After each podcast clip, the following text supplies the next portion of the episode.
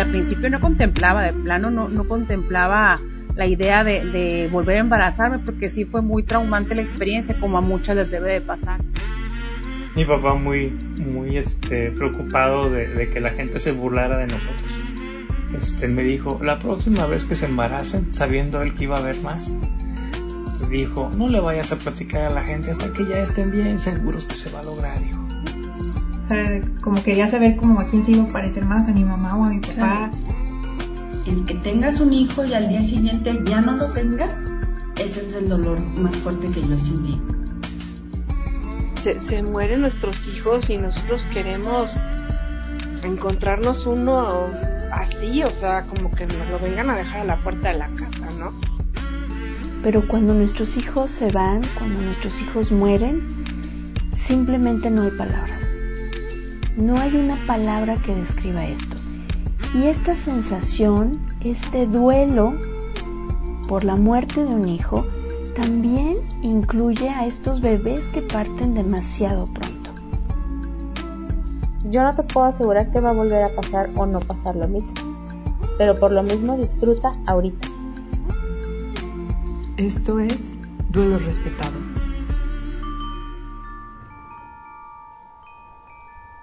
Hola, bienvenida, bienvenido, como cada lunes, a este espacio donde hablamos del pariente incómodo de la maternidad y la paternidad.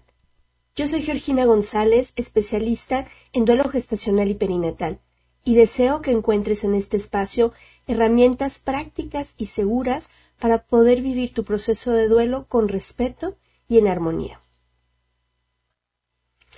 Hoy lunes 25 de enero iniciamos nuestro siguiente círculo de duelo para papás y mamás que sus bebés han fallecido ya sea en el vientre, en el momento del nacimiento o al poco tiempo después de su nacimiento.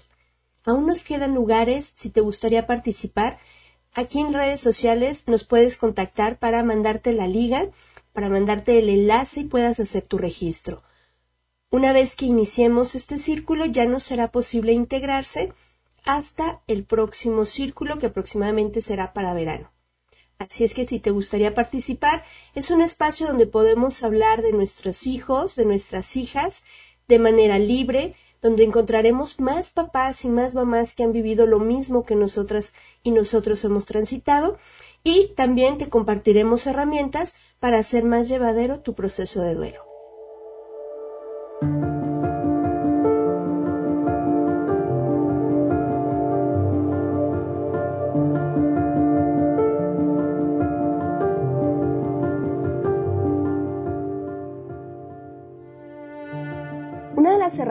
Terapéuticas que suelen tener más impacto en nuestro proceso de duelo es el escribir.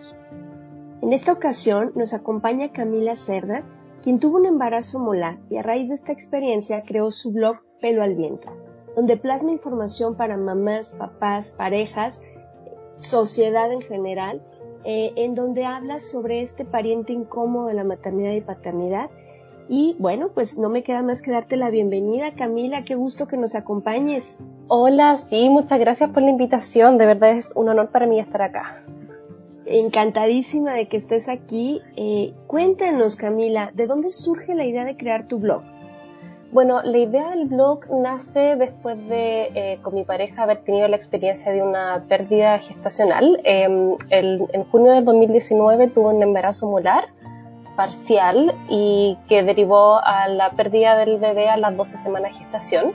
Em, luego de eso, como un embarazo molar es algo em, muy raro, nos pidieron hacer un legrado, ya que el cuerpo, al ser un embarazo molar, el cuerpo nunca identifica que el bebé deja de crecer.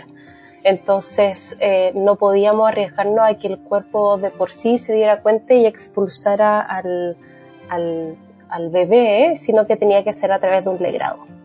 Em, cuando supimos que era un embarazo molar parcial, eh, muchas dudas llegaron eh, en segundos y mm, porque tampoco sabíamos lo que significaba. Entonces empezamos a buscar un poco de información y también empezamos a vivir un poco el proceso de duelo, porque desde que nos dijeron que se iba a hacer el legrado pasaron eh, una semana y media, casi dos semanas, donde nosotros también pudimos procesar todo el tema de el legrado y haber perdido como la ilusión de nuestro hijo.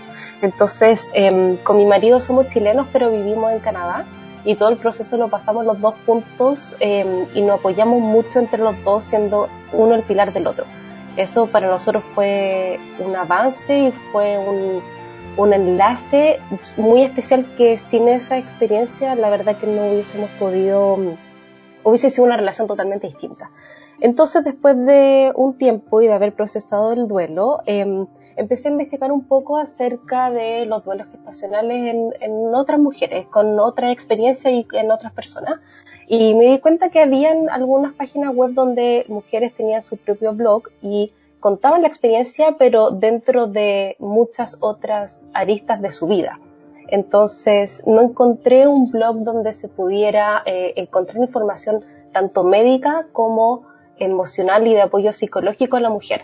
Entonces, nació la idea, pero me tomó un par de meses eh, poder concretarla. La verdad me tomó como seis meses poder decir, hasta que llegó la pandemia, la verdad. Y ahí tuve el tiempo de aterrizar todas las ideas y empezar a escribir. Y ahí fue un gran desahogo por un lado y si bien uno, el proceso del duelo puede ser largo y todas las personas lo em, procesan de una forma muy distinta, eh, para mí fue, como tú bien dijiste al principio, fue a través de la escritura. Y ahí fue donde la verdad empecé como a desahogarme y a decir un poco mi miedo y a dejarlo plasmado en el papel. Em, así nace la idea del blog, la verdad. Fantástico, fantástico cómo pudiste resignificar tu experiencia y plasmarla de, de alguna manera más objetiva, pero además que pones al servicio al servicio de, de, la comunidad, de quienes puedan estar pasando por esto, o también de quienes quieran saber de esto porque tienen a alguien cercano que está pasando y no saben cómo apoyar. Claro. Camila, en este tránsito, en este camino, ¿cuál ha sido el mayor reto para realizar tu blog? A ver, el mayor reto, por un lado, eh, como comenté antes, nosotros vivimos fuera de nuestra familia, fuera de nuestro núcleo, entonces em, la única forma de que nuestro amigo, nuestra familia se enterara era nosotros decirles. Entonces fue eh, eso una pequeña ventana de que nosotros tuvimos que decirle a las personas que más queríamos el proceso en el que estábamos y en el fondo también esperar apoyo de su parte, el cual recibimos y fue maravilloso pero también em, el mayor reto fue algo personal mío que era eh, abrir en el fondo eh, tu alma y tu corazón con tus miedos, con tus eh, aprendizajes como el mundo entero. Em, y yo soy muy reservada para muchas cosas y también me empecé a dar cuenta que al escribirlo lo, lo transmitía y mucha gente se sentía identificada con eso. Entonces, el mayor reto fue como decirle al mundo el, lo que pasamos y el proceso día a día que requiere y que, que, hay que vivir después de un duelo, porque si bien ha pasado un año y medio, eh, hay días donde uno se acuerda y es una marca, haber perdido un hijo es una marca que te queda de por vida. Entonces, eh, tener abierto como eh, el alma y el corazón a, expresar lo que uno le pasa a otras personas, yo creo que ese para mí fue el, mayor reto. Siempre les, les comparto, Camila, no es fácil desnudar el alma entre desconocidos, ¿verdad? Esta, parte de compartir, de, pues sí, abrir ese pedacito tan íntimo para ponerlo nuevamente eh, al servicio de alguien más. Sí, que parte de, Sí, dime, dime. Perdón, incluso con, con, con, la pareja también es un proceso de ir hablando tus miedos más profundos y eh, probablemente, bueno, depende también de la experiencia de cada persona, pero eh, se pueden arrastrar cosas de infancia, eh, cosas de familia, eh, miedos que uno no, que no solo aparecen a través del duelo, sino que uno tiene, eh, que viene acarreando a lo largo del tiempo. Entonces, primero hablarlo con la pareja y luego, claro, como tú dices, al mundo, no es fácil Exacto, es, es eh, Brinny Brown nos habla mucho de esta parte de la vulnerabilidad y es tan importante que nos demos permiso de ser vulnerable y poderlo compartir. Sí. Y, bueno, sabemos que, que, el tema de escribir nos ayuda mucho incluso a darle una forma a esa maraña de hilos que tenemos en la cabeza cuando pasa nuestro evento, donde no sabemos por qué a mí, por qué pasó, eh, qué sucedió, e incluso en algunas ocasiones nos preguntamos qué hice, ¿no? Para que se pudiera presentar esta situación. El escribir ha sido una herramienta eh, ancestral que, que, nos da incluso esta, esta claridad, no de la situación, quizá no tenemos la respuesta que siempre buscamos, que es el famoso por qué, por qué a mí, por qué pasó, pero sí nos puede ayudar a poner un orden en este desorden mental que traemos. Eh, me queda claro cuál fue eh, tu motivo y cómo lo has ido haciendo, pero me gustaría que nos compartieras, Camila, qué beneficios has encontrado al realizar tu blog. Em, bueno, el principal beneficio fue, em, al abrir mi corazón, fue enfrentarme con mis miedos también eh, y con procesos internos que em, probablemente sin esa pérdida no lo hubiese, no lo hubiese identificado y tampoco lo hubiese procesado ni vivido. Eh, así que por un lado el beneficio de, enfrentarme a esos miedos que pueden estar muy ocultos y también, eh, bueno, uno de los principales aprendizajes que tuvimos fue que con mi pareja encontramos como un bonding o un, eh, una conexión eh, muy distinta a lo que era antes. Si bien siempre nos llevamos bien y siempre hemos tenido una súper buena comunicación entre los dos y una muy buena relación, eh, superar y ir procesando el proceso de duelo también es un aprendizaje individual y como pareja muy especial que no, no se tiene en la mayoría de los casos porque además eh, nosotros le teníamos que agregar el factor de que vivimos fuera de nuestra familia. Entonces es un factor mucho más importante porque generalmente cuando uno está con su familia uno también tiene el apoyo de la mamá, del papá, de los hermanos, de los amigos. Pero acá la otra persona tenía que hacer ese rol de todas las otras personas que en el fondo no estaban contigo físicamente, sino que estaban, si bien estaban a través de conversaciones y llamadas y, preocupados por todo el proceso que estábamos pasando, en el día a día estábamos los dos juntos. Entonces, entre nosotros llegamos a tener un, una, eh, una comunicación y un, y una, un entendimiento eh, muy abierto y, y súper bueno para los dos. Y lo otro, el otro gran aprendizaje es que me permití, que yo creo que muy poca gente lo, lo, puede hacer, a ir un poco más lento y a priorizarme yo primero, porque yo soy de las personas que siempre como que se posterga un poco y, y hace cosas por el resto y para el resto. Entonces con esto eh, pude tener un poco, pude poner límites a mi alrededor. Eh, pude decir no, no voy a ir a este lugar o, no quiero hacer esto porque, la verdad porque no quiero, porque no tengo ganas, porque prefiero hacer otras cosas. Y pueden decirlo sin, sin ningún problema y sin sentirme mal porque es la obligación de la sociedad que uno tiene que ir eh, a, a, ciertas actividades. Ahora pude eh, decir no, no quiero ir, quiero ir más lento, me voy a dar el permiso de, si, estoy, si quiero estar un día mal, me voy a dar el permiso de estar mal y poder llorar y poder ir un poco hacia adentro y, cuidarme yo primero antes de estar eh, tratando de, de, hacer cosas por el resto y no por mí. Eso, yo creo que esos son uno de los tres pilares eh, fundamentales que, que me trajo el, el, que nos trajo con Andrés también el, el haber perdido a nuestro bebé en etapa de gestación claro, es, es insisto, esta parte de, de, volver a tomar estos fragmentos de nuestra alma rota mm. y, y, transformarnos. Y fíjate ahorita, Camila, lo que dices, en esta parte en que creemos que tenemos la obligación de, eh, es decir, no puedo decir no. Sí. Viene el baby shower de mi amiga, viene eh, un evento significativo ¿Y cómo le voy a decir que no? Aunque por dentro mi, corazón está hecho pedacitos y realmente no quiere ir. Y sobre todo algo relacionado con temas de bebés, de nacimientos, de embarazadas. Sin embargo, ¿cuántas veces pasamos sobre nuestros, nuestras necesidades por quedar bien con los demás? Y creo que esto es muy, muy valioso, esto que nos compartes.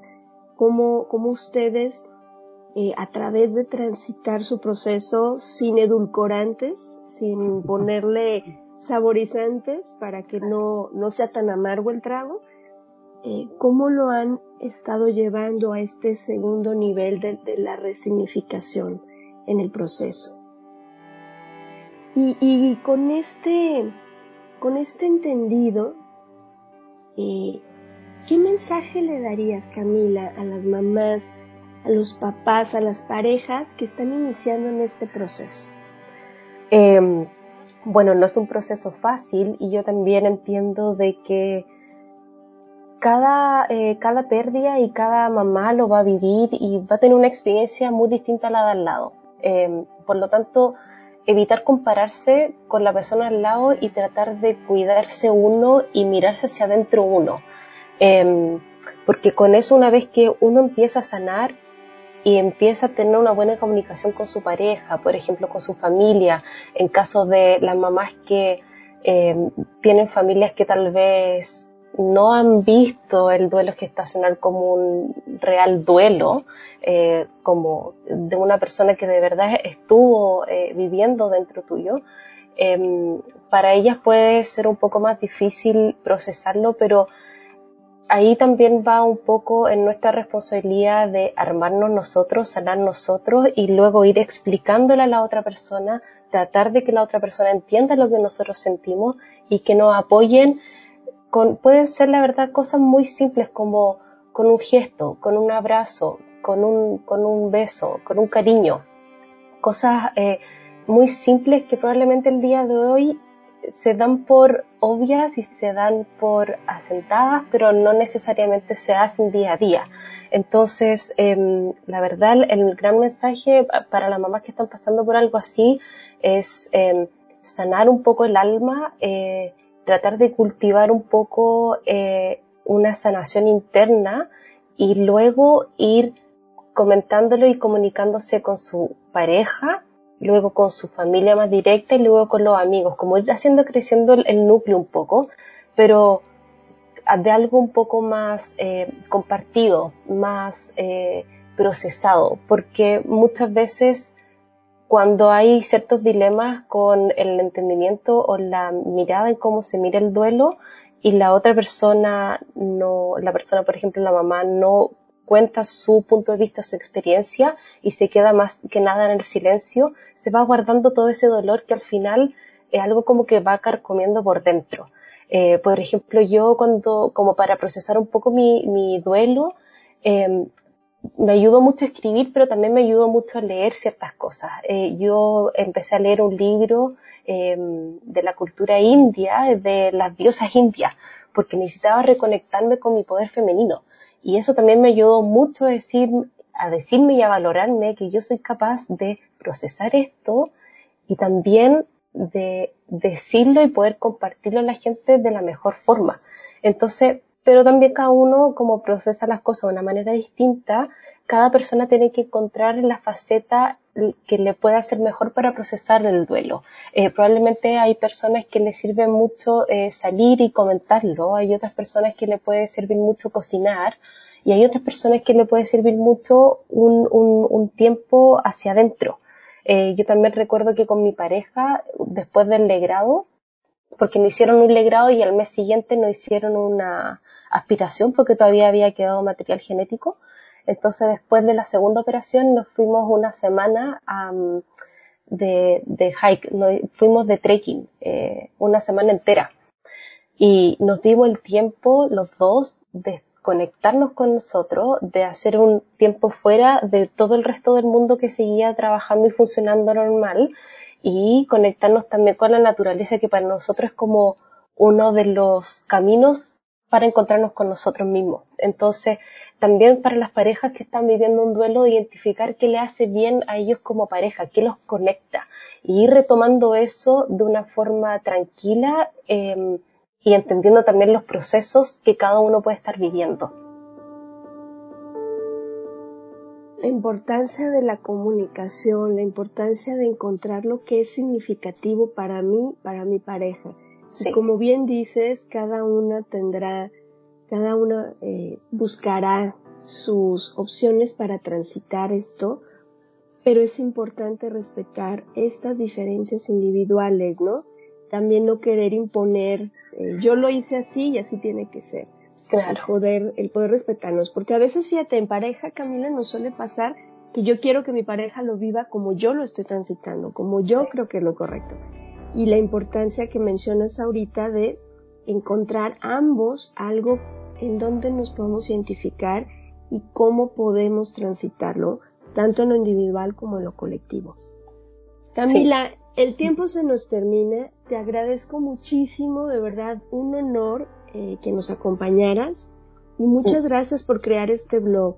No, muchas gracias a ti. La verdad es que me encantó esta conversación. Em, me encanta también que haga esto tan visible frente a tanta gente y que te preocupes también en hacer algo tan profesional. Eh, de verdad, muchas gracias a ti. Eh, yo me siento honrada por estar acá conversando contigo, que entiendes tantas cosas y eres capaz de recepcionar mucho em, de la otra persona. Eh, me encanta eso. Muchísimas gracias, de verdad me, me, me, motivas a seguir en esto, que tú, tú bien sabes que a veces se cuestiona uno si le sigue o, paras, y te agradezco tus palabras. Eh, vamos, vamos a seguir rompiendo el silencio, cada uno desde nuestras trincheras. Tenemos que lograr eh, que este deje de ser un duelo silenciado, un duelo tabú, y pues no me queda más que mandarte un abrazo muy grande y agradecerte, agradecerte de verdad el que nos acompañaras en este episodio. Muchas, muchas gracias a ti y también les mando un abrazo muy grande a distancia. Gracias Camila. Que estén muy bien.